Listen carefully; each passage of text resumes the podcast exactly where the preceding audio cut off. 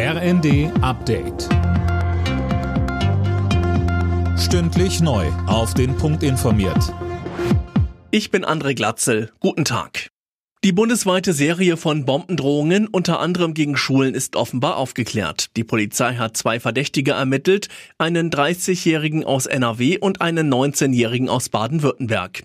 Ihre Wohnungen wurden durchsucht und Beweismittel beschlagnahmt.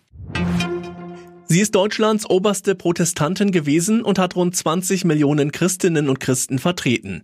Die Ratsvorsitzende der evangelischen Kirche, Annette Kurschus, ist heute zurückgetreten. Hintergrund sind Vertuschungsvorwürfe. Sie soll vor Jahren angeblich von sexuellen Übergriffen eines Kirchenmitarbeiters gewusst haben.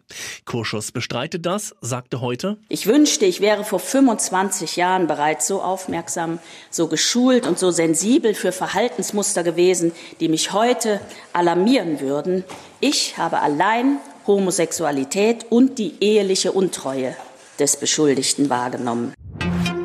Ein breites Bündnis setzt sich auch in diesem Jahr für ein bundesweites Böllerverbot zu Silvester ein. Mit dabei sind Umwelt-, Tier- und Verbraucherschützer.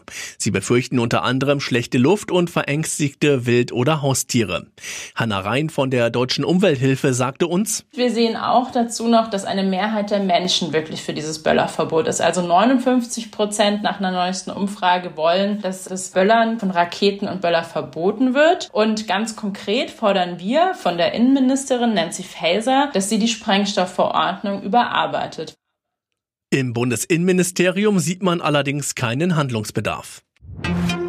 Der Prozess um Steuerbetrug gegen Popstar Shakira ist vorbei. Die 46-Jährige hat sich mit der Staatsanwaltschaft in Barcelona auf eine Geldstrafe in Höhe von 7,3 Millionen Euro geeinigt. Außerdem wurde sie zu drei Jahren Haft auf Bewährung verurteilt.